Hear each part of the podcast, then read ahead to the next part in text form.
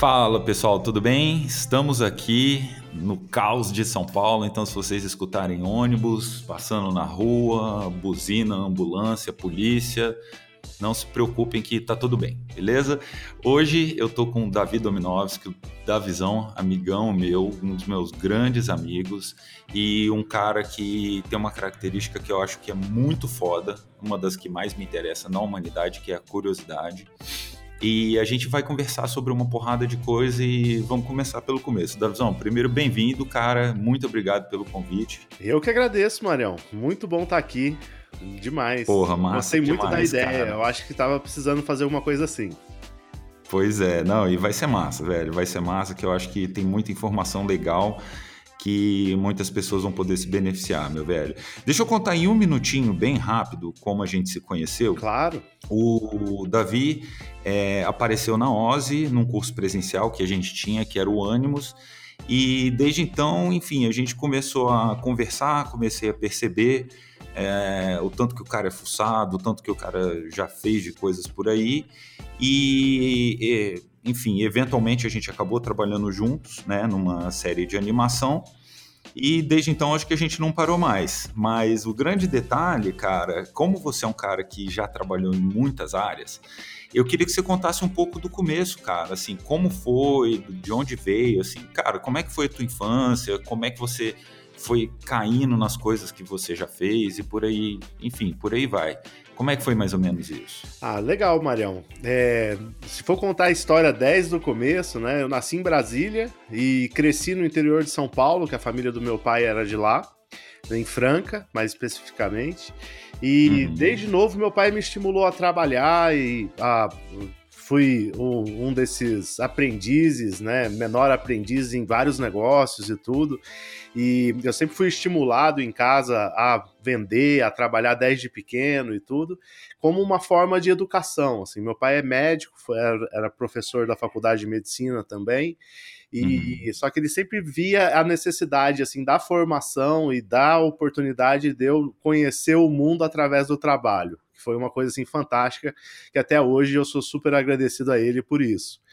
Me Mas- conta, i- isso eu acho muito foda, mas me conta rapidinho a história que em certo momento sua família até ficou assim, pô, tá botando o moleque pra trabalhar, o que, que você fazia? Como é que foi? É, exato. O, o meu pai tinha um sítio, uma fazenda, e, e ela produzia muito leite. E tinha algumas vacas leiteiras, então tinha, tinha uma produção muito grande de leite. E sempre sobrava. E a intenção do meu pai nunca era é, fazer daquilo um negócio, era um- uma coisa quase que um hobby dele, né?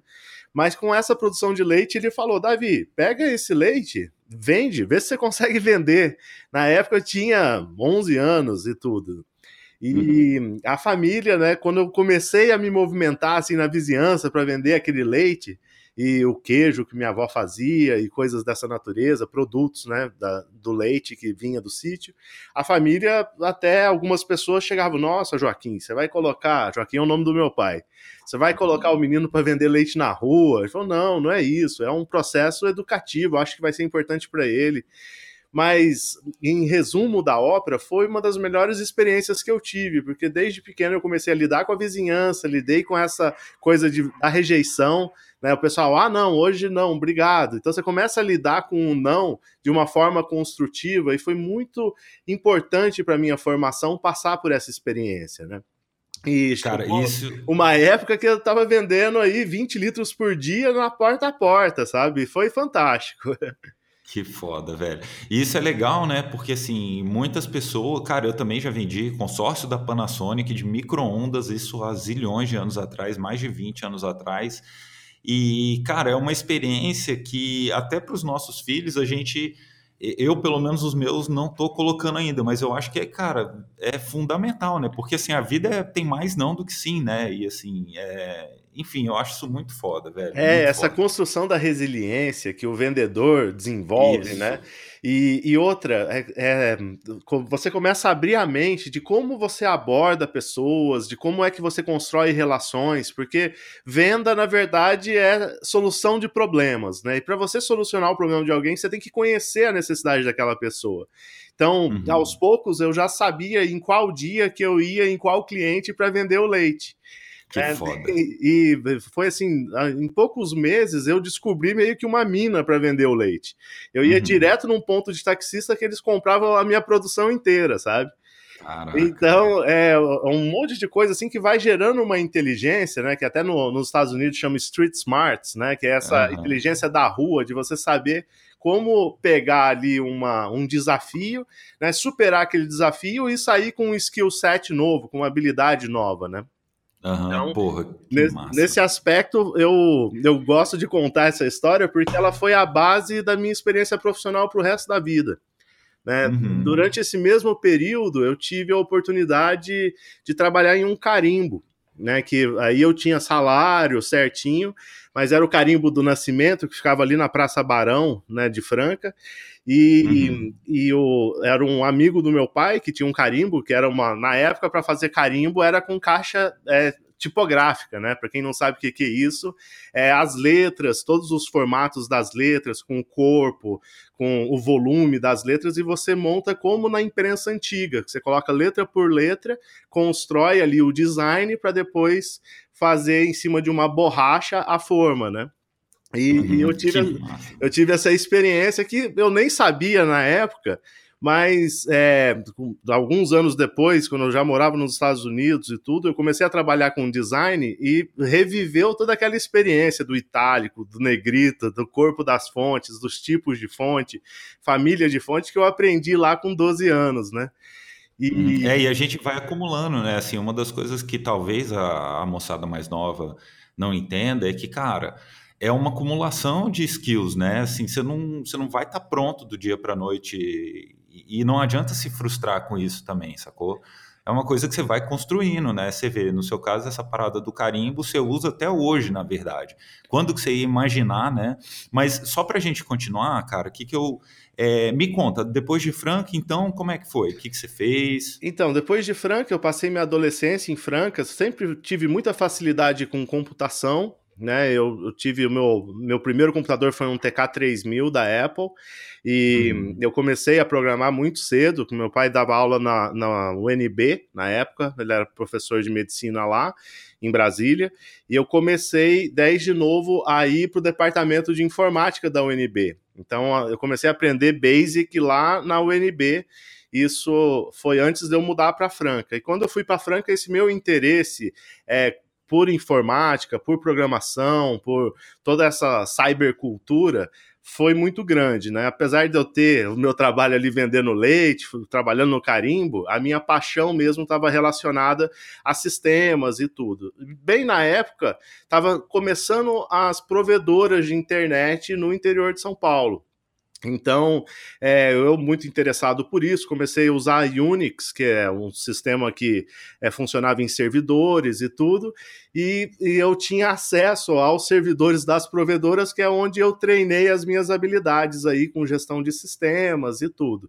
Então, a, a minha experiência ali nesse decorrer dos anos ali em Franca foi bastante de com a comunidade de desenvolvimento, tanto de é, é, Unix e Linux, e a, essa questão das provedoras, que veio a ser o meu primeiro emprego aí fora dessa, dessa área do aprendiz, do menor aprendiz e tudo.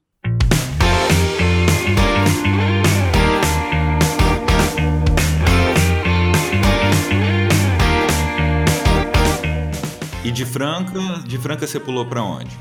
Franca, então, só recapitulando. Franca, você vendeu leite, trabalhou no carimbo e começou na área de informática, sistemas e por aí vai. Exatamente. De Franca, qual foi o caminho? De Franca, eu tinha. Eu, eu acabei mais cedo o colegial, assim, que foi quase que um ano mais cedo, porque por causa das mudanças de escola eu acabei é, andando um ano antes.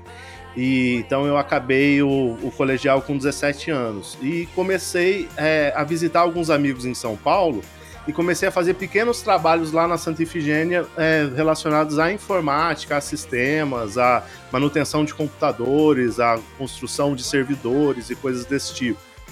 E uhum. então esses meus amigos moravam lá na Vila Brasilândia.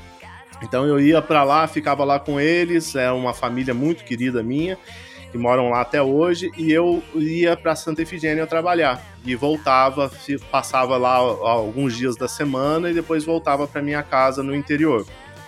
E já era o caos que é hoje lá? Já era o caos, é, já tinha, já estava começando, assim, tinha muita coisa, principalmente da comunidade Linux, estava começando uma efervescência assim de uma contracultura da galera da informática. É, a internet ainda era discada, ainda você tinha muita coisa relacionada mais à telefonia do que à informática, propriamente dito, na Santa Ifigênia, mas é o começo da Santa Ifigênia que a gente conhece hoje, né? As portinhas, né? A chegada do, dos fornecedores chineses, na época tinha muita coisa do Paraguai, e então uhum. você tinha fornecedores que faziam essa ponte Paraguai-São Paulo, e, e, era o lugar onde você comprava máquina barata e geralmente tinha pessoas do Brasil inteiro que iam comprar lá. Então era meio que um hub de distribuição de produtos importados, porque no Brasil não se tinha muito acesso e muito menos produção nacional desses itens, sabe? É, uma coisa que eu lembro, cara, o primeiro computador que minha mãe comprou lá para casa, não lembro o ano, tem 30, quase 30 anos, 30, é, acho que por aí, uns 26 anos foi um XT, daquele de fósforo verde, XT. né? Uhum. É, e, não, não era 286 não, era XT era mesmo, XT depois mesmo. que era o XT mesmo. Tinha um botão de turbo, você lembra dessa parada? Lembro, lembro sim. E o que que acontece, cara? Não tinha no Brasil, então assim, você tinha que comprar uma parada contrabandeada. Contrabandeada não quer dizer que foi roubado né, de alguém, mas assim, claro. é, o cara foi, comprou lá fora, trouxe sem pagar imposto e vendeu aqui sem pagar imposto, né? Foi uhum. mil dólares na época, velho, e, cara eram assim, lá do prédio, é, minha mãe foi é, é, aposentada do Banco do Brasil, cara, de um prédio de 60 apartamentos, tinham quatro que tinham computador, sacou? Uhum. Então, assim, a galera com acesso hoje não tem noção do que era enfim, é meio saudosismo, né? Mas é assim que funcionam as coisas. É, Mas isso como é, é que legal, começou, né? né? É muito interessante como começou as coisas, né? Pois é, cara. Pô, tinha um Lotus 123, sacou? Cara, era sensacional, sensacional, velho. Sensacional. Eu lembro que eu copiava jogo de MSX pro, pro pessoal, uhum. porque só dava para copiar no PC, sacou? Então a galera ia lá em casa, pô, tinha uns dois, três, tinha um MSX. Ah, vamos fazer um monte de cópia aqui. Aí ficava lá copiando e depois a gente ia jogar, velho. Uhum. Muito massa.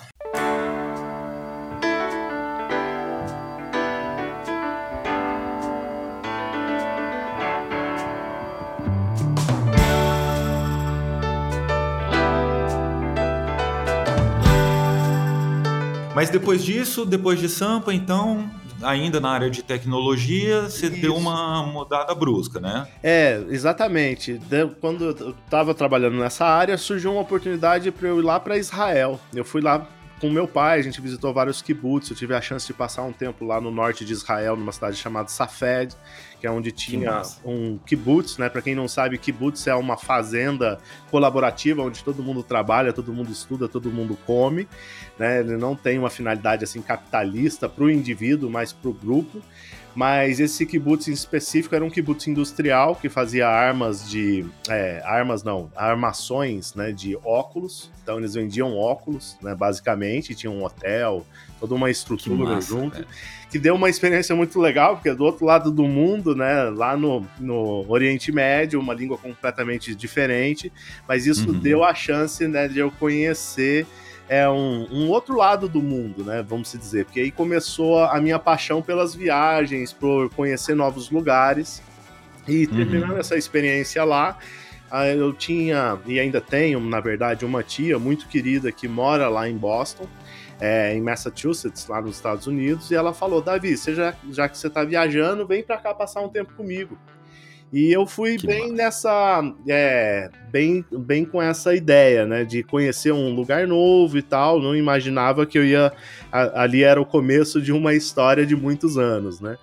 Uhum. E, e, eu acabei indo para lá e foi aí que começou a minha história nos Estados Unidos, propriamente dito, né? Mas foi, foi muito massa.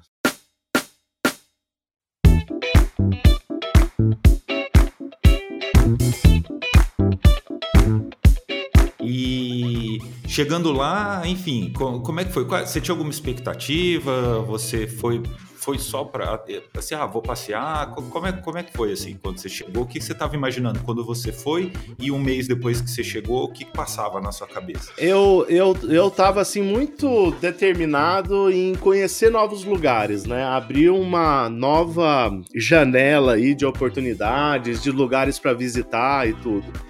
Mas é, naturalmente, pela idade, por tudo, já começava aquela preocupação de como é que eu, eu qual faculdade que eu ia fazer. Né, o que Mas, que eu... É, quantos anos você, é, você tinha quando você foi? É, eu não tinha feito 18 ainda. Mas você já eu tinha fiz acabado 18 o terceiro lá. ano. Já tinha acabado o terceiro ano, já tinha viajado, né? Tinha conhecido outros lugares e tudo. Mas Uhum. chegou a hora meio que naturalmente você começa a pensar, caramba, para que área que eu vou aí do, do estudo? E eu, quando eu fui para lá, a primeira preocupação minha, né, de estar tá morando é, fora e tudo, é como é que eu ia me manter lá. Então, como todo imigrante que chega nos Estados Unidos, a primeira preocupação é, pô, como que eu consigo um emprego? Lá tem esse mito, né, da, do, do sonho americano, né, que todo mundo que trabalha firme, duro, tem oportunidades e, e Você já, você já tinha isso na cabeça? Quando. Eu tinha pelo fato de estar, assim, assim que eu cheguei, você começa primeiro Você conviver... pensou, cara, tô num, tô num lugar que, que, que, que eu faço o que eu quiser, que acontece o que eu que queira que enfim. Exato, que... é, não, vem essa, vem esse sentimento assim naturalmente, tanto pelas histórias que a gente escuta, né? É, pô, eu uhum. cresci é, escutando as histórias do Vale do Silício, das garagens, de tudo isso. Eu tinha esse arquétipo, né? Esse símbolo dentro de mim. E, e quando eu cheguei lá, a primeira coisa que você começa a fazer é conviver com a própria comunidade brasileira, né?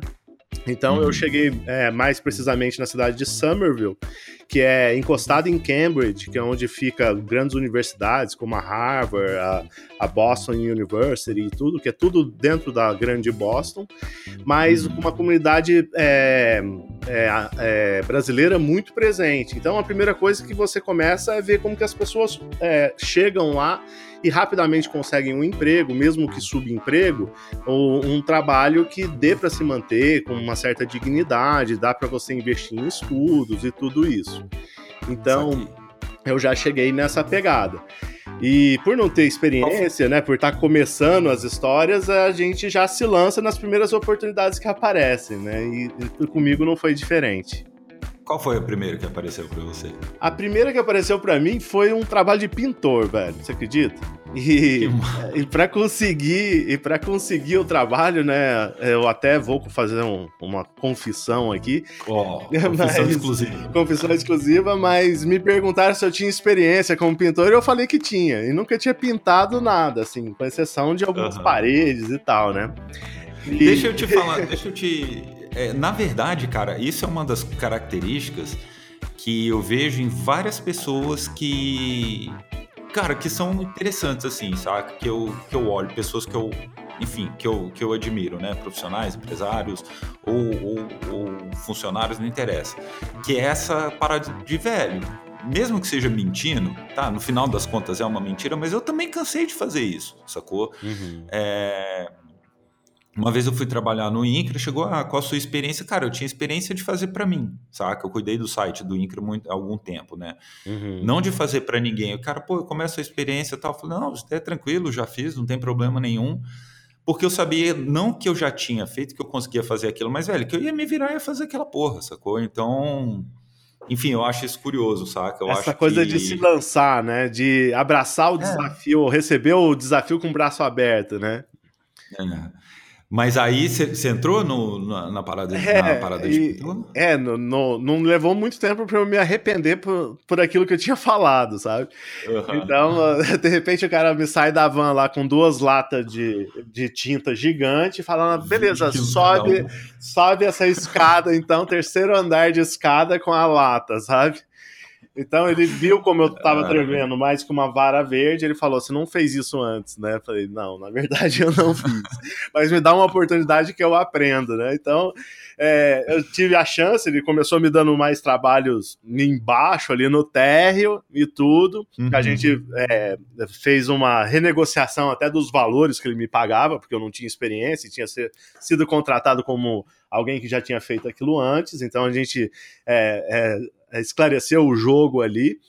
Mas uhum. é, foi uma oportunidade fantástica. Mas o, o, que que isso trouxe assim de lição? É uma é aquilo que você falou de abraçar o desafio, né? Da gente pô, fazer o esforço para ser autossuficiente, para a gente se lançar numa experiência nova. E, aos e aprender poucos, fazendo, né? E, e aprender Porra, é. fazendo, exato. E aos poucos é, eu comecei a aprender o inglês, de ter acesso, de conseguir me apresentar melhor, né? De começar a buscar emprego em outras áreas. Então, Saquei, meio massa. que esse foi o pontapé inicial, sabe?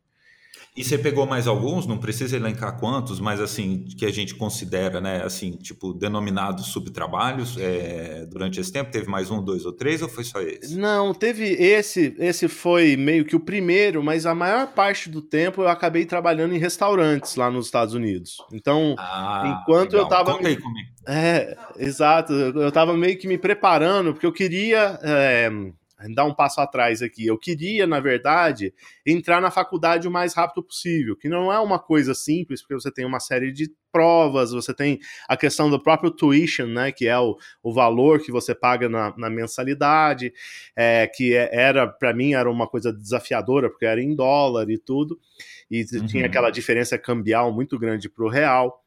Então, eu tinha alguns desafios que eu ia ter que vencer, né? Como a barreira da língua, passar nesses exames. Então, o que eu, eu tive uma outra oportunidade, né? Conhecendo novas pessoas lá, de trabalhar em restaurantes. Então, eu entrei, entrei para comecei a trabalhar nos restaurantes enquanto eu me preparava para passar nessas provas, que para ser é, para conseguir se inscrever na universidade, né? Então, é- essa que foi meio que o meu pé de apoio enquanto eu, eu tava entrando dentro do meu curso de formação, né? Saquei. Na verdade, cara, a parte das universidades faz só um resuminho aí de um minuto pra gente, assim, o que, que você estudou lá, porque o que me interessa mesmo é a parte do restaurante, cara, que eu considero para o empreendedorismo até mais interessante do que a parte acadêmica. Não que não seja importante, mas, enfim, é porque eu, eu quero chegar num ponto aqui, sacou, que eu acho que tem mais a ver. Que- mas, resumidamente, o que, que você fez lá nessa área de, de estudos? Então, eu, eu fiz as provas, consegui entrar dentro da universidade e eu entrei com a intenção de Em qual? montar. Eu, eu entrei na Harvard Extension School, que é um braço da Aham. Harvard Uni- University que fica em Cambridge. Uhum. E, e é um, um- Qual que é a diferença dela? É que eles têm um tipo de bacharelado que é chamado bacharelado de artes liberais. Que é Saquei. um tipo de diploma em que você monte, você monta a sua grade curricular. Então, o que, que você fez? é- era uma coisa que tinha muito a ver comigo, né? Porque eu sempre fui curioso de muito, muitos assuntos, né? Então eu queria ter a chance, é, podendo é, entrar numa universidade lá, de eu conseguir montar a minha própria grade. Então, assim que você Saquei. entra nesse curso, é nomeado um, um advisor, né? Que é tipo um, um conselheiro da própria universidade que te ajuda nessa construção do seu currículo e você seleciona as áreas que você tem mais interesse dentro de algumas matérias obrigatórias, mas meio que feito para aquilo que você quer desenvolver. Então, E você é, acabou cursando o quê? eu acabei cursando, fazendo o, o curso base, né, que é esse bacharelado de artes liberais, com foco em ciências da computação. Mas o Massa. interessante que, é, apesar, apesar do foco ser esse, eu tive aula de artes, eu tive aula de economia, eu, eu é, cheguei a fazer aula até de neurociência, assim, que são coisas que me interessavam na época, né? Fisiologia Uhum. do comportamento, psicologia e tudo. Então é uma verdadeira salada, né? Vamos dizer, uma formação bem mista, bem abrangente, que tem o foco de formar profissionais com uma cabeça um pouco mais aberta, assim, com, com um background de experiência em várias áreas do conhecimento humano. Mas foi, foi essa que foi a pegada.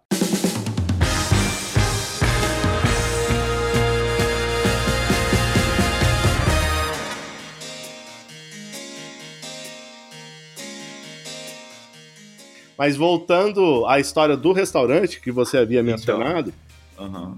uma coisa que eu achei muito interessante de ter trabalhado com restaurante é que você lida com a frente do negócio, né? Você está sempre atendendo os clientes, você está lidando ali com quem com quem tá fechando o negócio com você, né? Quem, quem trabalha Você no- consegue ver na cara dele se ele botou na boca e achou ruim, né? Exato, é, e, e essa coisa da esse feedback instantâneo, né? A pessoa não tem dá, dá uma garfada, não tem como ela, você vê no- na cara dele, como você mesmo falou, assim, o reflexo de, um, de toda uma esteira de produção que tá ali nos bastidores, né?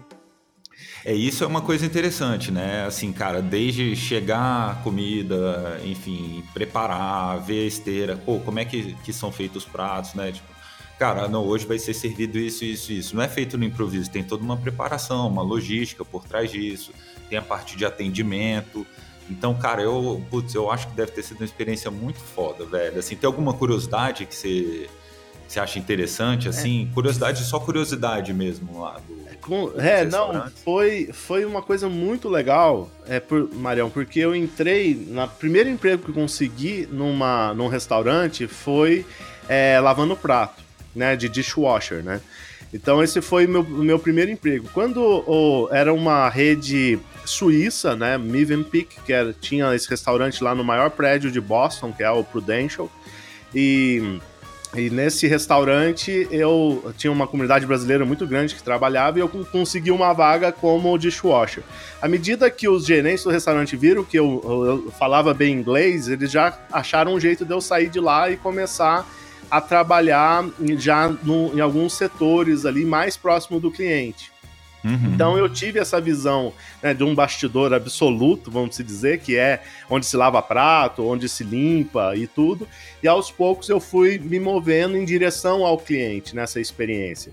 E é muito, muito isso que você falou, assim. É, começa a ter uma série, você começa a ter uma série de insights, né? E, e reforçando aquela minha experiência anterior lá de vendas, de como agradar o cliente, de como solucionar problemas, e de você ter isso dentro de um timing necessário, né? Porque o senso de urgência de um restaurante, pouca gente se atenta, mas quando você tem 300, 400 pessoas sentadas esperando comida, com fome, ou com compromisso para daqui meia hora, você começa a ver o quão importante é o timing, o senso de urgência para você é, aquela demanda, sabe?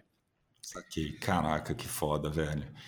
Curiosidades, tem alguém, teve alguém, onde ficava esse restaurante lá em Boston? É... Esse restaurante ficava no maior prédio de Boston, que é o, o Prudential, ele tem um shopping embaixo chamado Prudential Mall, e, e, ele era um restaurante de três andares, assim, com equipes é, grandes, e que ele, ele parecia um mercado europeu. Então ele tinha várias estações com comidas no mundo inteiro. E uma equipe é, muito grande, né? Três andares de restaurante, tinha uma equipe aí de quase 70, 80 pessoas todos os dias. Só de staff. Caraca, foda, velho. E eu tive essa experiência, né, trabalhando, à medida que o tempo foi passando, eu fui sendo capacitado até pela própria equipe que vinha da Suíça fazer os treinamentos, e, e eu fui subindo lá dentro. Né? Quando eu saí desse restaurante, que foi quase três anos depois, eu já era gerente de estação, então eu já prestava conta para o investidor, eu já lidava com caixa, sabe? Então eu tive essa experiência é, muito legal. E aí você pegou a cadeia inteira, né? Tipo, o, o, entendimento da cadeia, desde o cara que lava o prato, né? Por que, que ele está ali, quais são as necessidades dele e o que, qual a importância da, da função dele dentro de um negócio, até o dono, né? Que no caso não era nem o dono do restaurante, era uma, enfim. É né, uma um holding, grupo, né? É um holding, grupo. Então, então assim... a gente tinha o, o, a gente tinha prestações de contas, né? Que eram trimestrais e a gente tinha meta para bater, toda aquela história que todo mundo que tem empresa já sabe. Mas o que, que foi interessante a respeito disso é, é que à medida que eu fui subindo dentro de, dessa hierarquia da empresa, sempre foi uma coisa relacionada a resultado e, e a desafios que eram propostos para eu vencer. E um desses desafios que foi assim determinante para minha mudada de patamar para a equipe administrativa foi com relação a treinamento de equipe. Então eu fui team uhum. leader de várias equipes diferentes, meio que padronizando o treinamento, coisas desse tipo. Então eu, eu consegui trazer coisas para a mesa, mesmo eles sendo um grupo grande, muito bem estruturado, eles davam oportunidade para que é, tivessem mudanças dentro da estrutura que viesse de baixo para cima, que viessem de, de propostas é, de quem estava trabalhando, quem estava no front do negócio todo dia. E eu acabei, acabei desenvolvendo uma voz lá dentro por ter passado por vários setores, por ter trabalhado em várias posições diferentes, então eu tinha uma visão é, global global do negócio que era muito pertinente para quem estava responsável em gerir aquele negócio, sabe?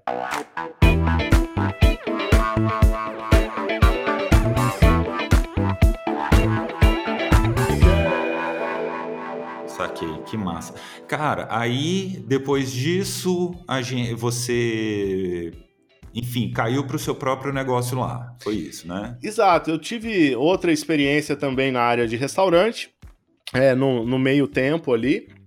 Mas nisso eu já estava concluindo o meu curso na faculdade, né? Já havia se passado alguns anos. Eu já estava lá cinco, quase seis anos já no, em Boston. E eu tive a oportunidade de conhecer alguém que viria a ser o meu mentor dentro de, um, de uma nova recolocação é, profissional. Ele era o meu vizinho lá em Somerville, ele era é, um português que cresceu aqui no Brasil, chamado José Estrela. Ele cresceu uhum. no Rio de Janeiro, ele veio da, é, do Açores, de Portugal, cresceu no Rio de Janeiro e depois mudou é, para Boston também, conheceu a família lá, tem família lá até hoje, uma família fantástica, uma pessoa muito querida. Mas ele era um designer famoso lá, assim, um professor, um, um cara referência né, na área de design e de comunicação. E ele sempre via ali o meu esforço, eu trabalhando em restaurante, estudando, trabalhando de madrugada às vezes e tudo. E, e, ele sempre me convidava, ô Davi, quando você tiver uma chance, vem para cá, vem conhecer aqui a agência e tal. E foi assim uhum. que eu comecei a dar os meus primeiros passos é, em direção ao mundo da comunicação, ao mundo do design. E, e ele me convidou né, para vir trabalhar com ele eu acabei deixando o mundo do restaurante e comecei a me aproximar mais é, desse universo de comunicação, de produtoras e, e etc, sabe? Saquei. Então você caiu, mas aí já você abriu seu próprio negócio, você ter, é, atendia, terceirizava serviços que ele te mandava. Era, como é, é foi? Basicamente, nos primeiros três anos que eu trabalhei lá, a gente tocou campanhas grandes, né? Entre é, Museu de Ciência de Boston, teve é, contas da Benetton, teve contas grandes mesmo de agência. Saudosa Benetton, né? Saudosa, é, Benetton. E é, é, eu não sei nem se a Benetton existe, porque eu nunca vi mais campanhas deles, mas tinha umas campanhas fantásticas na época, sabe? Em 2012 eu comprei uma mala da Benetton na Itália, em Roma, cara. Por incrível que pareça. Então, até 2012 eu sei que tinha mala da, da Benetton, mas fora Não, isso, eu, eu achava muito legal, porque naquela época eles já batiam em cima de diversidade, já tinham um, um diálogo Sim. assim super, super avant-garde mesmo, que até para os Estados Unidos era bastante inovador, sabe? Uhum. E, e o que, que aconteceu? À medida que a gente fez muita publicação também, assim, publicações de cunho científico, que atendia esses grandes eventos é, médicos, eventos farmacêuticos e tudo, então a gente acabou é, tendo bastante trabalho nessa área também, não só é, de propaganda mesmo, de campanhas e comunicação, mas também essa comunicação mais institucional voltada à difusão científica. E nesse período eu abri a minha, a minha própria agência, né, que até hoje ela funciona lá nos Estados Unidos. É, com, hum. Hoje eu não tenho clientes lá, mas a empresa continua aberta e tudo. Meu foco está aqui no Brasil hoje mas é, foi o meu primeiro passo com a minha primeira empresa e foi uma coisa fantástica, que eu comecei a, a prestar serviços é, terceirizados tanto para a agência do Estrela como para outras agências nos Estados Unidos. Entre elas, um canal é, de televisão chamado WGBA, que era de Boston, e tinha é, um papel parecido com a TV Cultura daqui, com difusão de conhecimento, conteúdo educacional, uma grade bem voltada à educação, sabe? Saquei. Bem, aí você conheceu a Dona Tabata, sua excelentíssima esposa, é, cansaram dos Estados Unidos e resolveram voltar, foi isso?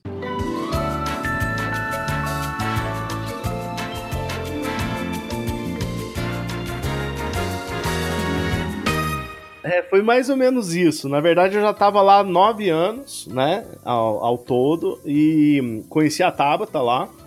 E a gente casou lá nos Estados Unidos, né? Ficamos juntos e tudo, e começou a vir aquela saudade do Brasil, que ela uma saudade que sempre também, né? existiu. Ela é brasileira de Curitiba.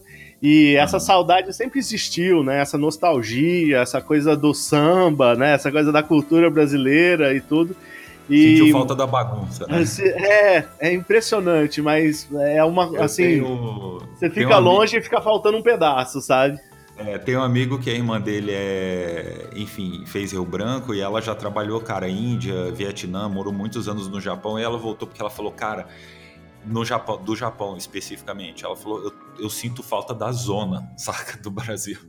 Assim, do jeito do povo, sacou? É tudo muito certinho, é muito redondo, cara, não tem, nossa, enfim. A gente querendo que eles. A gente sempre quer o que, né, o que a gente não tem, né, velho, no final das contas. Né? Exatamente. Não, mas e nesse processo, o que, que aconteceu? Eu queria vir para o Brasil. E é, a Tata também e tudo. Então a gente começou a se alinhar nesse sentido. E pelo fato de eu já estar tá atendendo a, a WGBA de outras TVs lá de Somerville, de Boston, né, aquela região de Boston, eu, eu tava sentindo a necessidade de sair daquele universo que é, era só design, era printing, era é, mais conceitual e ir para televisão mesmo, né? E foi hum, assim que eu acabei cruzando com a Ozzy.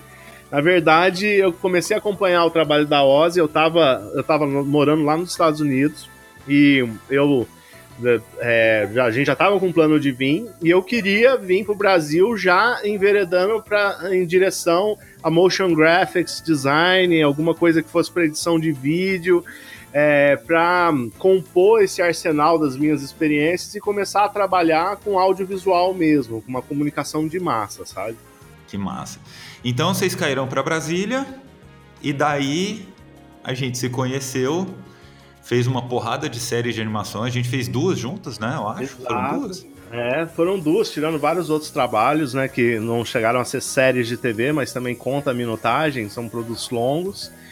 Uhum. Mas basicamente foi isso. A gente veio pro Brasil já com a intenção de entrar no curso da OSE, né? De fazer Era ali os cursos. Época, né? Era o ânimos. Eu cheguei a fazer todos. Fizeram todos. Fizemos todos os cursos da OSE, exato. E isso foi no ano de 2008, uhum. há 10 anos atrás. E nesse período, né, a gente começou a preparar documentação, eu continuava prestando serviço lá para os Estados Unidos, né, com a empresa Mano 5, e uhum. começamos a entrar nessa, nessa área do audiovisual, mais propriamente dito, e mais especificamente é, com relação aos editais né? E com os editais, tanto de série de TV quanto de programas de TV, de, de longa, de curtas e tudo. E nesse processo eu comecei a, a começou a me despertar e me chamar bastante atenção que para tudo que a gente fosse fazer, a gente dependia de um, de um projeto. Né? Então, uhum. essa coisa de construir um projeto com uma finalidade, de você vender aquela ideia, né? seja para uma banca examinadora de um edital, ou seja para um investidor, um mecena, ou o que for, você precisa conseguir, equipe, né? ou mesmo para a equipe, né? Muitas vezes, quer dizer, a gente no, na posição de administrar negócios, a gente se vê nessa posição de vender constantemente, principalmente para a equipe. Né? Se você não consegue vender internamente a ideia, muito pouca chance que você vai conseguir impactar alguém ou ajudar algum cliente, alguma coisa assim. Uhum. Cara, eu, na verdade, é, o ponto que eu quero pegar aqui, que eu acho muito interessante a gente trazer hoje, a gente vai ter outras conversas, a gente pode falar de N coisas, mas é justamente sobre o profissional do presente, sacou? É, então, assim, só para a gente meio que acabar essa parte e, e, começar a entrar nesse lado, né, ajudar a galera a entender como o que, o que, que alguém que contrata espera de, dos profissionais. É, só para a gente dar uma aceleradinha, a gente abriu a Oz em Ribeirão junto com você, a gente quebrou essa não deu certo, né? E cara, paciência, a vida é assim. N empresas quebram, iniciativas quebram, né? A gente aprendeu pra caramba com isso.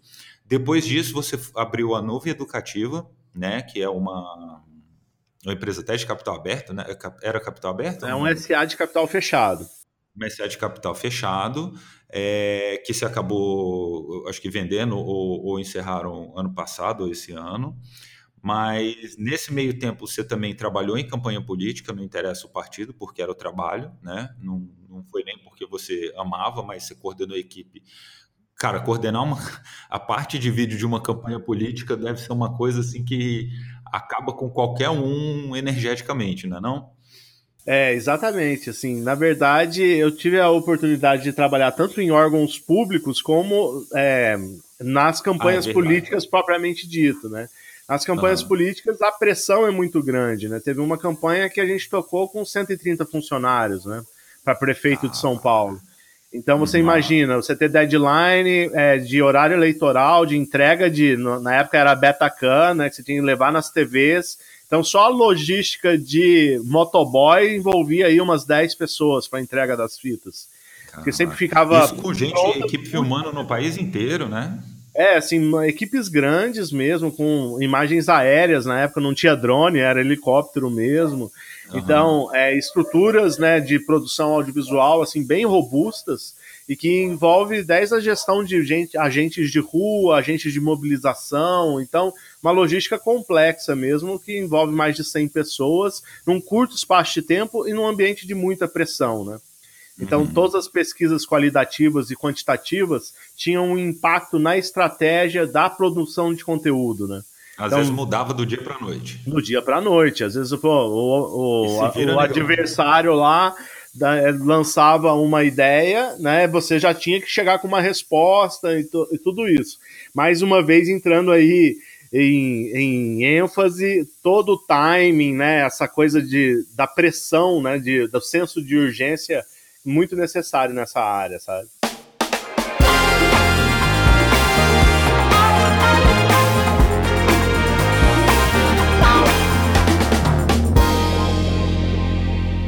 Saquei, cara. Pô, que foda, velho. Bem, hoje o Davi tá junto comigo na OSI, cuidando da parte de tráfego e atração de clientes. A gente tem uma outra equipe que, que a gente interfere também, o Davi até mais do que eu, que é a parte de satisfação né, e sucesso do, do aluno, na verdade. É, e também com as iniciativas próprias dele, justamente ajudando a trazer é, essa experiência, né? E esse olhar do outro lado, né? Porque, assim, às vezes, quando a gente tem a tendência, o ser humano, né?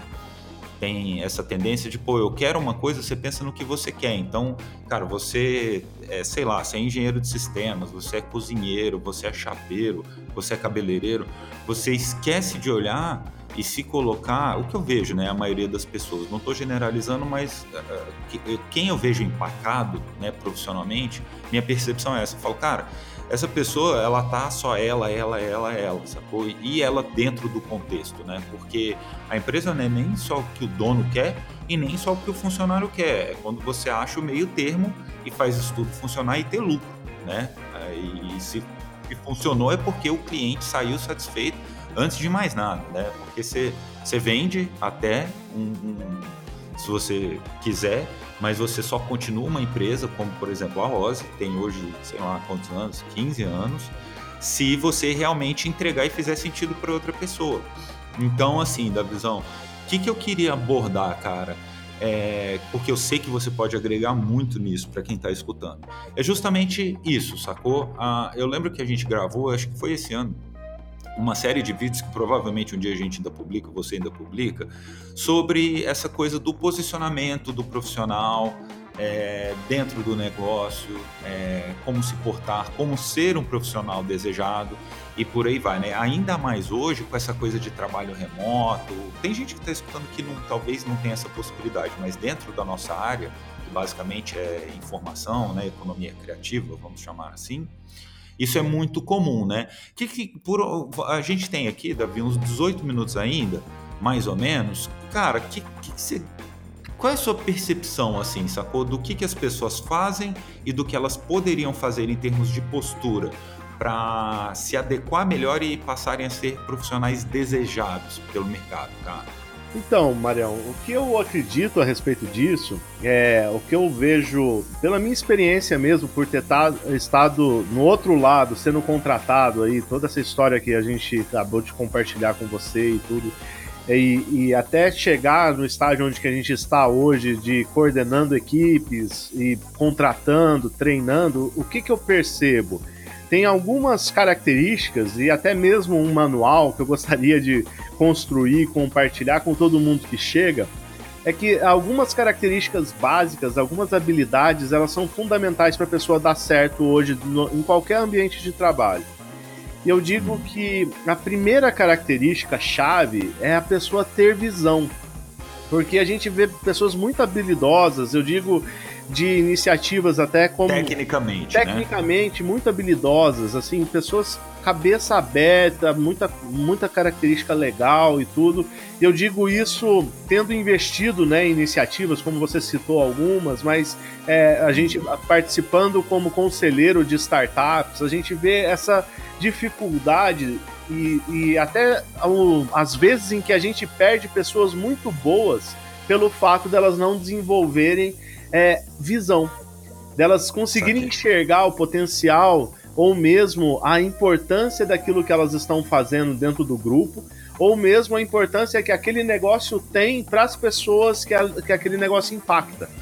Então, visão é uma coisa chave. Eu sei que pode parecer é, algo muito subjetivo, subjetivo demais, né? né? Sem nenhuma aplicação prática, mas o que, que eu quero dizer com desenvolver visão? É de você conseguir enxergar qual que é o impacto que você tem dentro daquela organização, qual que é o impacto que a sua organização tem nos clientes e qual que é o impacto dessa indústria que você está trabalhando tem para o mundo, sabe?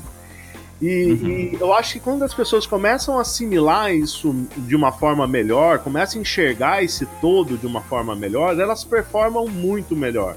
Elas conseguem se desenvolver, elas conseguem investir no próprio futuro, desenvolvendo habilidades pertinentes para aquele impacto que elas gostariam de causar. Então, uhum. isso é, é uma característica coisa, muito né? forte, né? É, e uma coisa que a gente já conversou bastante, até é essa questão, né, cara? Às vezes você entra numa parada por acaso do destino, ou seja lá o que for, sacou? A questão é, se a pessoa entende, né, se ela tem essa visão que você tá falando, é, cara, fatalmente ela acaba se acertando dentro do lugar, sacou? Às vezes ela entra para, cara, você começou, que é o que aconteceu com você. Você começou como lavando prato no restaurante, sacou? Há 20 anos atrás, sei lá. E você acabou como gerente de uma das áreas do restaurante. É isso que eu tava querendo falar, porque você saca? Foi vendo, foi se interessando, foi demonstrando seu interesse, mostrando como você poderia ajudar, foi trazendo tudo que você tinha de experiência e de vontade. E as pessoas acabam vendo isso, né? Não, é, é meio que inevitável, não é? E o que acontece é que pessoas com essa característica elas se destacam da multidão. Porque Exatamente, a maioria não, não desenvolve isso, por incrível que pareça. Então você conversa com alguém que é muito habilidoso, tem conhecimento técnico. Eu tô falando até de programadores, assim, especializados, Sim. sabe? Sim, você vê que o cara é um gênio, mas ele não consegue é, enxergar o papel dele dentro da organização e nem a importância da organização dentro do mercado, sabe?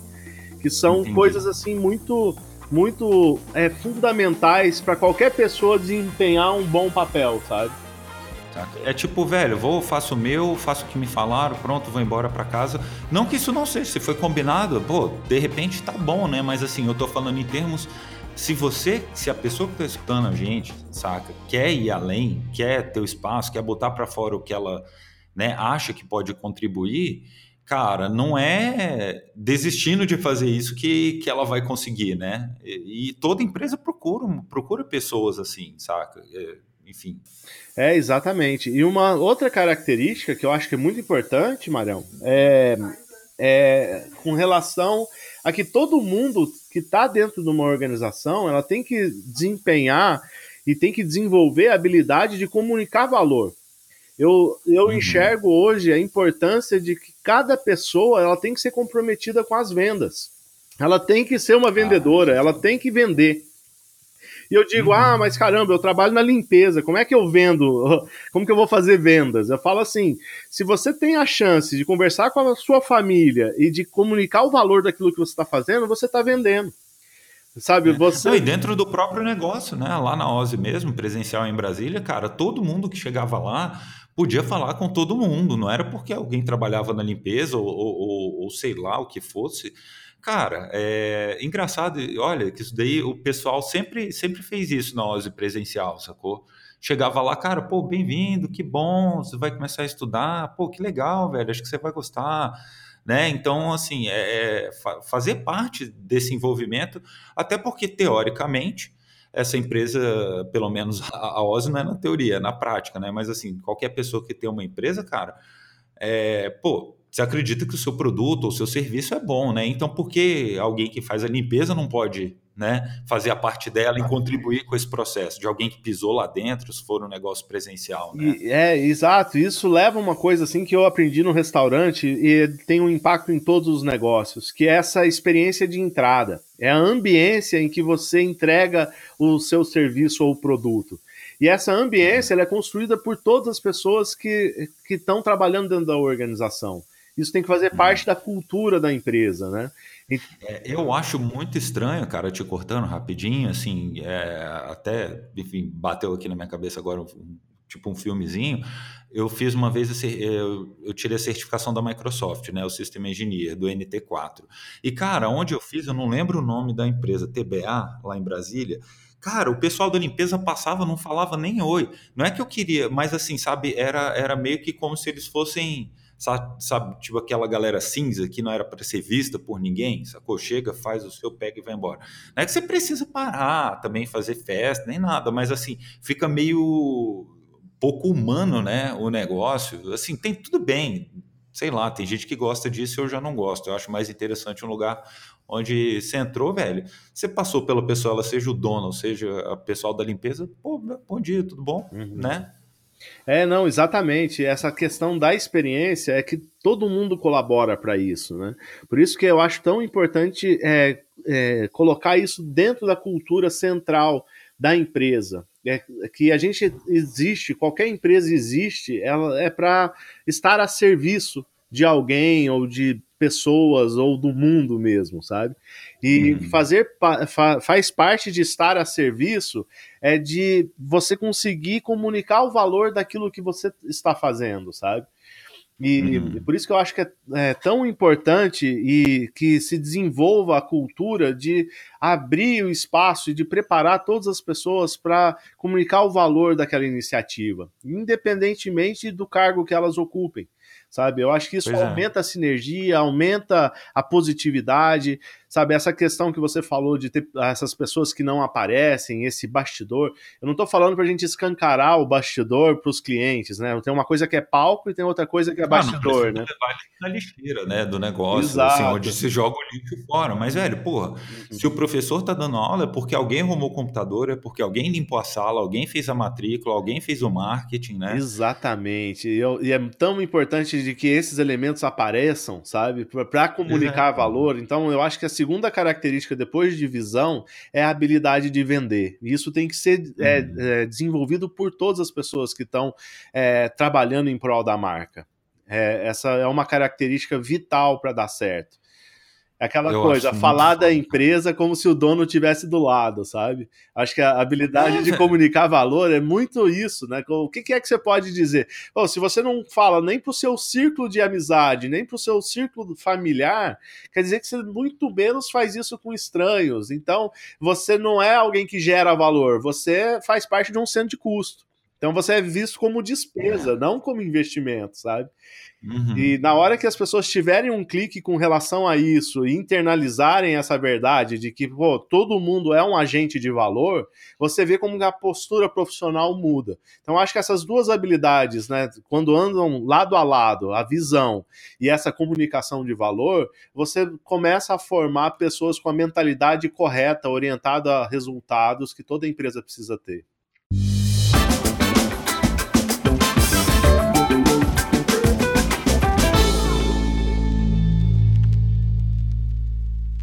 E não só para o bem da empresa, como para o bem delas, né? Porque assim, a partir do momento em que você vira essa chave, cara, você sempre está interessado. É muito melhor você trabalhar interessado. Você vai fatalmente, cara, acabar vendo o resultado, né? De, desse interesse, dessa dedicação. É, mesmo que não seja na sua empresa, alguém, a outra empresa uma hora vai perceber isso. Só que eu sei porque lá na Ozzy não foi por falta de convite que as pessoas ou saíram da Ozzy ou ficaram, saca? Então, assim, a Ju mesmo, que trabalhava com a gente, quando a gente encerrou as atividades presenciais, ela cuidava da escola presencial, cara, ela já saiu empregada, sacou? Porque o cara já tinha visto o que que ela, né, o interesse dela pelo negócio.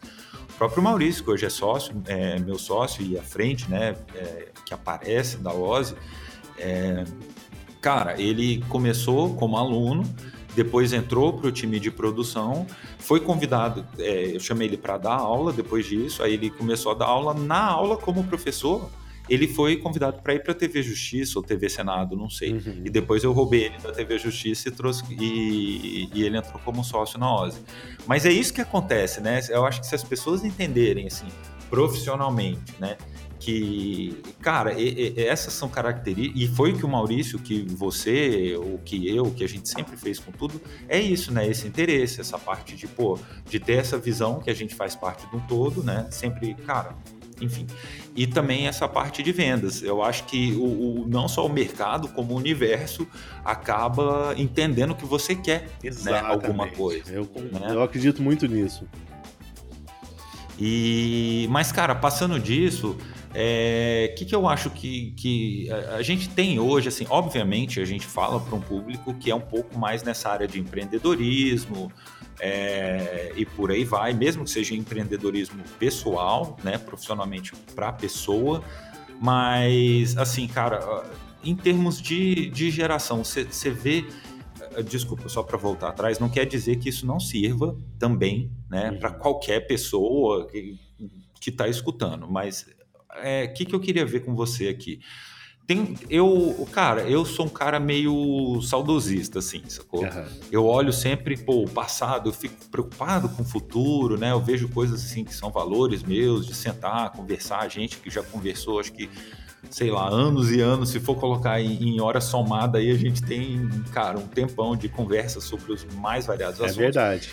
Mas, assim, cara, eu fico um pouco preocupado e, e mesmo que seja só da minha cabeça, eu queria ver a sua visão dessa moçada que está chegando agora, saca? O pessoal mais novo, o que, que você observa, né, né, nessa galera de comportamento e, de novo, não é para meter o pau, é para tentar entender e justamente poder agregar, falar, cara, com, com quais coisas estão faltando ali, saca, para encaixar num mercado que faça o, o, o sistema inteiro funcionar.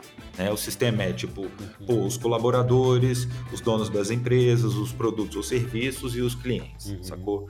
Qual é a sua percepção assim? A minha ela é meio, ela é meio estranha e meio pessimista, uhum. mas não é nenhuma crítica nem nada, só o que eu olho e, enfim, é, eu queria saber a sua, sacou? O que, que você vê na moçada que está chegando no mercado e o que, que você poderia falar assim, cara, se, esses, se essa galera entendesse isso, velho, cara, eles tinham os 80-20 deles, sacou? Com 20% de mudança tinha 80% do resultado, saca? De satisfação pessoal, de posicionamento no mercado, seja lá do que for. Uhum.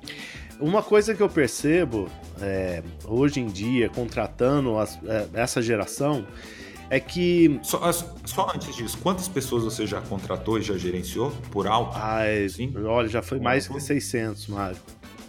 Então, é, em então, assim, setores. Não, pessoal, você que está escutando isso não é de alguém que, cara, que leu ou que acha, é de alguém que vivenciou, tá? Gerenciou, contratou mais de 600 pessoas. Nos mais vários, cara, desde profissionais que trabalham no restaurante para fazer a, o backstage funcionar, o front-end funcionar, desde, cara, é, enfim, campanha política, produtora, série de televisão e animação 3D, enfim, o que você sonhar. Então, assim, se você tem nessa faixa aí, cara, escuta, porque eu acho que vale a pena você botar no seu radar essa informação. Mas diga lá, David, cortei. Não, legal. E o que eu acho que é uma característica muito boa dessa geração é que eles estão preocupados com o porquê. Então, por exemplo, eles têm uma preocupação quando eles vão é, é, procurar um emprego. Tá claro que a, a, primeira preocupação hoje é a sobrevivência, é ter o salário, é conseguir ter o primeiro emprego. Você vê que o Brasil é um dos países onde você tem o desemprego juvenil maior do mundo, um dos maiores do mundo, sabe? Uma dificuldade de é, posicionamento do jovem no mercado de trabalho é muito presente no Brasil.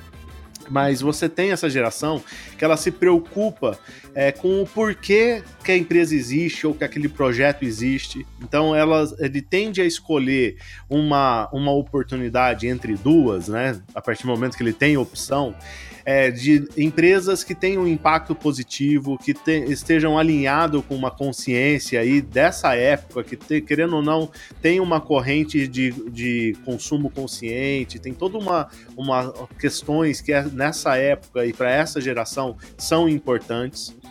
Então a gente uhum. vê isso muito presente.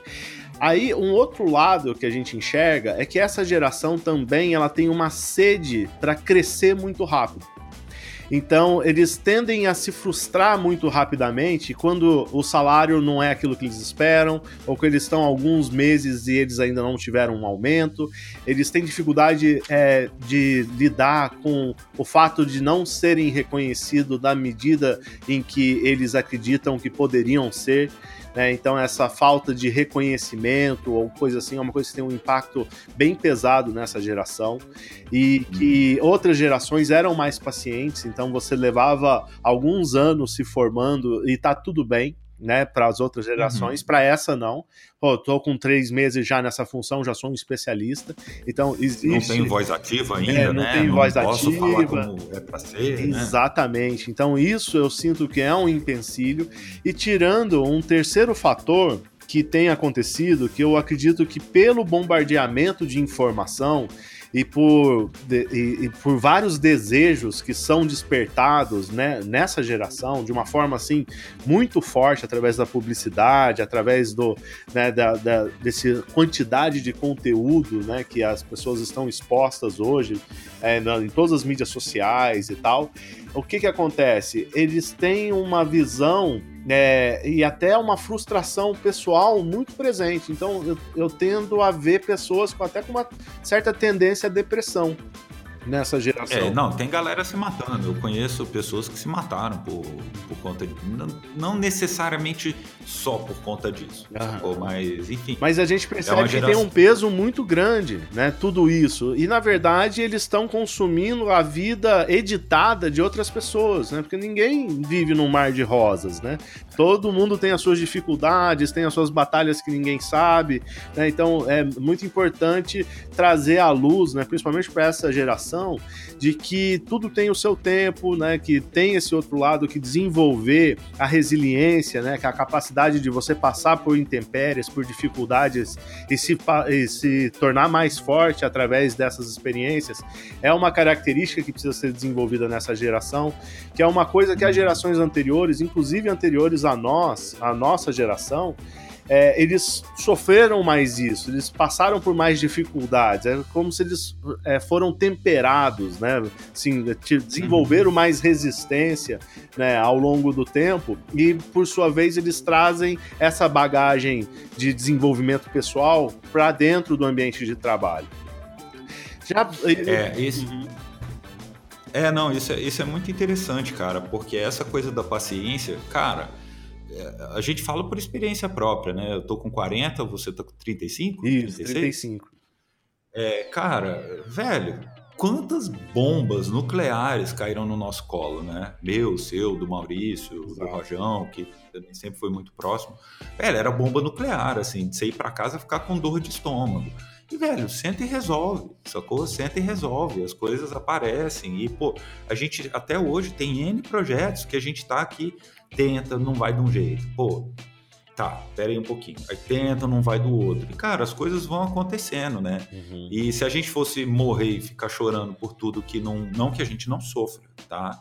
É, para você que está escutando, muito pelo contrário. São questões assim, tudo que você quer, que você investe energia, tempo, envolve pessoas, dinheiro, né? É, mas enfim, cara, as, as coisas. Isso é, isso é uma das coisas que você fala. Então, assim, eu acho que resiliência é o número zero, né? Uma das ah, é o fator número zero que a gente poderia indicar. E cara, se você for pegar, não lembro quem me falou isso, mas se, é, se eu li, se alguém me falou, mas cara, uma das acho que se você perguntar para todas as pessoas que são aí as mais ricas do mundo, mais bem sucedidas ou mais não sei o que, cara, é, você pode ver que cara não foram as mais inteligentes nem as mais bonitas, nem as que conseguiram começar mais fácil. Foram as que continuaram, né, velho? Exato. Porque, velho, é difícil pra caralho pra todo mundo. Eu tava vendo a entrevista do, do Elon Musk. Cara, você olha pra cara do bicho, velho, ele tá destruído. Destruído. Sacou? O cara tá dormindo na fábrica, levanta com uma. Velho, porque tem que fazer o que tem que ser feito, né? Então, assim. É... Agora, depois. Imagina, né? Se ele fosse desistir, cara, quando. Ou ele, ou a gente, ou seja lá quem for todo mundo já enfrentou pipinão gigante, né? Cara? E isso é para lembrar que continuar significa se adaptar. Né? Essa coisa de você ter o pé de né? apoio, né? De você é igual no basquete, que você tem o ali, você tem o pé de apoio, você tem que aprender a girar no 360 ali para se reposicionar numa, numa maneira nova, né? Se reinventar. Então isso faz é. parte do continuar, de desenvolver a resiliência. Você tem um, um alvo, tem um foco. Mas falando a favor é, do, também, né? Que é só é... do basquete, da visão é, tem uma ginga do basquete, cara, um drible, que é aquele que você finge que vai para um lado, o cara vai e você volta, você continua onde você tava, né? Então, olha Graças só, ao pé de apoio, sabe? É, então, e aí o cara achou que você ia, cara, você não foi e abriu, abriu o caminho para você. Exatamente. Cesta, Se né? reposicionar é isso, sabe? É, eu acho que essa capacidade de continuar é porque poucas pessoas, é, as pessoas é, fantasiam muito, por exemplo, abrir uma startup e receber investimento, mas não imagina imagina o, a energia que vai na prestação de contas para o investidor, no fato de você ter que bater meta. Não é à toa que você vê o Elon Musk lá, igual você falou, o bicho está destruído assim, porque é muita pressão, sabe? É um, um cara tá é, levando, é, é, querendo bater uma meta para a humanidade, sabe? Então isso é. vem com um peso, isso vem com um preço. Então é, é, muito importante, essas pessoas só chegam nesse nível quando essa capacidade de, de desenvolver resiliência, de se adaptar, sabe, de desenvolver a visão correta do impacto que eles têm e do que, que eles precisam para alcançar esses objetivos, tudo isso precisa estar claro. E, e é natural que isso é uma coisa que se desenvolve com a maturidade, né? Isso não vai acontecer no estalar de pois dedos. É, né? cara. É, não, você pega, cara, a galera, ai meu Deus, você fica imaginando, o Zuckerberg, um dos caras mais ricos do mundo, criou o Facebook, é uma das coisas que, junto com o iPhone e por aí vai, transformou, cara, já transformou o que é a gente hoje, né? Velho, o cara, meses atrás, estava na frente do Congresso do. Né, numa comissão do Senado dando explicação sobre uma parada que é uma bomba nuclear que caiu no colo do Facebook. Então, assim, não é um mar de rosas. Exatamente. Pô, é, então eu acho que, cara, essa parada da resiliência ela é foda e, e, entender que as coisas não vão acontecer amanhã, sacou? Por isso que é. Cara, é muito importante. É, sabe? não, é legal enxergar toda essa trajetória do empreendedorismo, principalmente, como uma maratona, não como 500 metros rasos, sabe? Que você dá um sprint, corre, chegou lá e pronto. Não, é uma coisa, velho, que é 40 quilômetros ali, é no trote, você tem que controlar a sua energia, você tem que controlar o seu passo, porque senão você não vai aguentar chegar no final. Então, é, uma, é um trabalho muito mais é, relacionado à autogestão e gestão das próprias ansiedades, das, pró das próprias expectativas, do que desenvolvimento de novas habilidades ou ideias geniais ou uma criatividade exacerbada, sabe? É, uma coisa, uma coisa também que eu vejo, cara, é, por experiência própria, não foi nenhuma nem duas, foram algumas vezes dentro da própria OSE e em outros mercados que eu também já atuei, é, principalmente a gente trabalhou muito com cinema, né, animação 3D, a gente já fez, enfim, você junto comigo, a OSE, Mauricião, é o Roger também, cara. A gente fez N séries de animação para televisão. Mercado de jogos, que é um mercado que eu trabalhei por muito tempo, cara. Conheci galera, assim, ganhei muita grana. É... Cara, essa coisa da ideia, saca? Que eu acho que o que eu vejo na, na moçada. Eles acham que ele tem uma eles têm uma ideia. Isso não é uma crítica, tá? Eu estou falando assim, é, é uma observação para ser levada por, olha interessante né? É aquela coisa, escuta o outro lado, sacou? Eu sei porque eu era assim, sabe? Quando eu tinha 17, eu falei, eu tinha, eu não parava de fritar, cabeça cheia de ideias. Quando eu consegui abrir a OSE, é, eu tive a chance de botar essas ideias em práticas e pagar o preço disso, saca? O que, que eu quero dizer com isso, cara? Uma ideia é, a galera acha que ter ideia, e eu achava também, sacou? É o suficiente, saca? Às vezes você está numa empresa, você chega, eu via no INCRA, eu chegava, eu falava uma coisa lá, o cara olhava e falava. Eu só fico imaginando hoje o que o meu chefe pensava. Ele fala, velho, moleque, para de dar ideia e faz alguma coisa, sacou? Porque assim, a, a, é, velho, dá ideia, você só tumultua as coisas. Chega com uma ideia e fala, pô, posso tocar isso daqui? Sacou? Errou, cara, e aí, beleza, você tocou, você teve autonomia. Você vai ter que lidar com o financeiro, você vai ter que lidar com o resultado, você vai ter que lidar com a produção daquilo, fazer o produto acontecer, né? E, e aí que você vai realmente ver que, porra, né? Caramba, é por isso, é por aquilo. E o detalhe que eu acho importante nisso tudo é você Cara, eu acho que a melhor forma de aprender é essa, tendo autonomia para poder fazer e tendo que dar resultado. Porque aí deu resultado, cara, maravilha. Mérito seu, sacou? Massa, essa ideia deu certo. E primeira coisa admitir, nem tudo vai dar certo. Não é assim nem com Warren Buffett, nem com Bill Gates, nem com Steve Jobs, nem com Zuckerberg, nem com Elon Musk, nem com ninguém. Segundo, quando você errou, velho, porra, senta e aí vai na galera, sacou que você achou que não tinha ideia boa, né? Sei lá, o dono da empresa e fala, cara, pô, tentei e deu errado. Me ajuda a identificar o que, que deu errado para não acontecer de novo, saca? O que, que, eu, que, que eu poderia ter feito, sabe? Onde, aonde eu errei, né? Porque, velho, se alguém está acima de você na hierarquia, né, de responsabilidade, é porque alguma coisa essa pessoa sabe, sacou? Alguma experiência ela tem que você não tem. Exatamente. Não, e, eu, e, o que a gente tira de lição disso, que é fundamental, é que o que vai, dif vai diferenciar as ideias boas das ruins é a execução. É o resultado. E, é o resultado. Então, é, é tipo, o, existe é, execuções é, boas, execuções primorosas. As ideias, quando elas estão no campo das ideias, elas só, só são ideia. úteis quando elas, elas incitam a execução, sabe? Uhum. Então, Ou no botequim, né? Exatamente. É isso que precisa estar claro. Pô, mas e quanto vale a minha ideia? Ela não vale nada, nada. né? Ela vale nada. quando ela é executada, né? Então, é, é. é a execução das ideias que efetivamente é, gera valor a elas.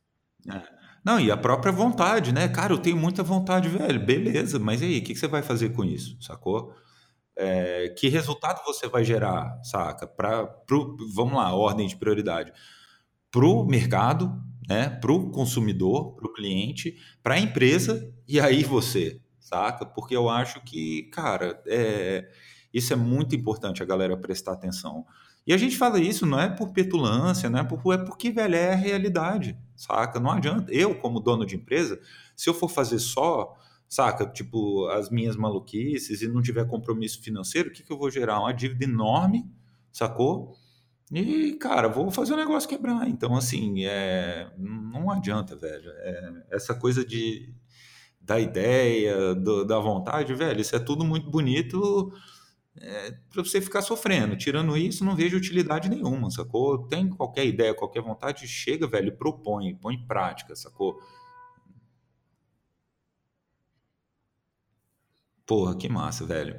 Eu acho, eu, eu tenho, eu, eu falo disso até com, com vontade, saca? Porque eu vejo, velho, que são pequenos suítes, saca? Que você pega, que você falou, cara, a galera é muito talentosa, tem muita referência, podia estar tá fazendo tanta coisa foda e tá sofrendo, velho. Eu lembro na época que eu tava sem namorado, eu tava lá, né? Ai, meu Deus, não que sofrendo. Eu falei, velho, é melhor eu estar tá sofrendo com alguém, enfrentando problema, do que estar tá sofrendo sozinho, sacou? Igual um, um bobo aqui, saca? No quarto, escutando música, escutando The Cure, sacou? Então, eu acho que é isso, cara. É mão na massa, velho. Porra, um pouco de petulância acho que faz bem, sacou? Não, eu tenho opiniões, eu tenho coisa. Massa, velho. Como é que você. E aí, o que, que você quer fazer para botar isso à prova, sacou? Né? E aproveita a experiência de quem está ali te liberando para tocar a parada, né? Mas é muito promissor, né, cara? Eu acho que a hora que a galera entender isso, velho, cara, o nego vai deslanchar. tô falando assim, tem muita gente que tá fazendo muita coisa foda, tem muita coisa massa acontecendo.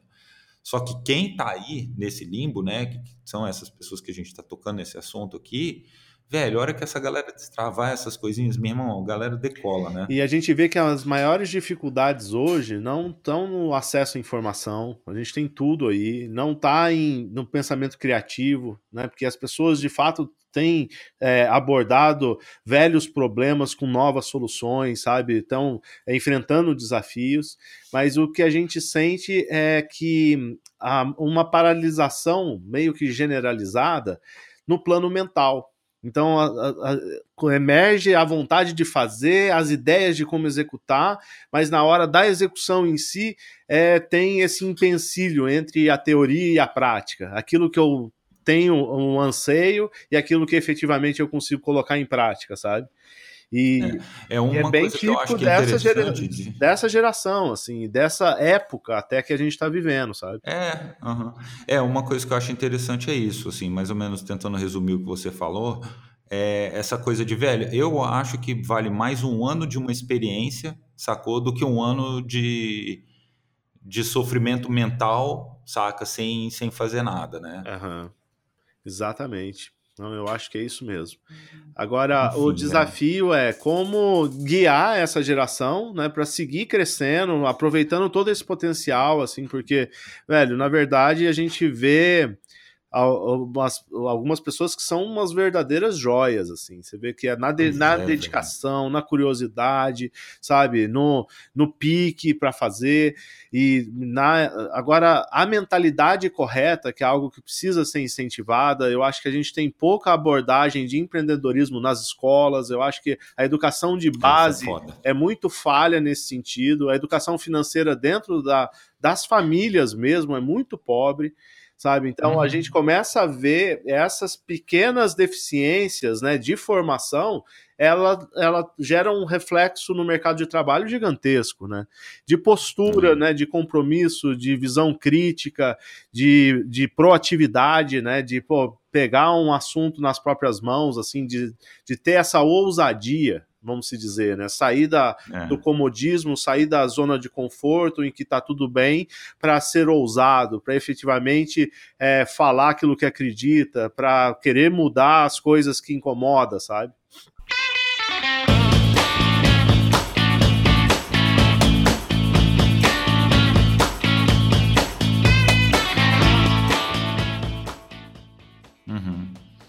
Pô, velho, que massa, bicho. Eu acho que, que é isso mesmo.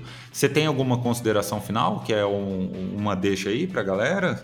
A gente vai voltar em outros tópicos, em outros encontros desse daqui, porque tem coisa pra caralho pra gente falar, mas sobre esse daqui, que, que, você, que mensagem você gostaria só, de deixar aí? Só um encerramento, Marião, assim, que é o que eu quero deixar assim para essa geração é conseguir efetivamente ter, desenvolver a mentalidade correta orientada à ação, a resultado, sabe? Não uhum. só a contemplação do mundo, não só a contemplação da estética, mas a resultado real, assim. Tudo aquilo que a gente enxerga de problema no mundo, eu acho que a gente já tem um pedaço da resposta de como resolver através da nossa ação, de colocar em prática aquilo que a gente acredita, e, e investir mesmo naquilo que a gente enxerga como sendo um futuro melhor.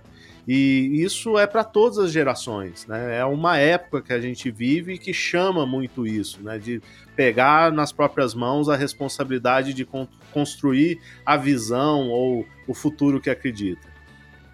Porra, massa demais, meu velho. Cara, brigadão pela conversa. É um prazer, Eu acho que a galera nossa. vai gostar bastante e a gente vai fazer outros com certeza. O tema é o que não falta e nem experiência aí desse lado, velho. Com massa certeza. demais. Eu que agradeço demais, Marião. Um grande abraço, mano. Abraço, valeu, meu velho.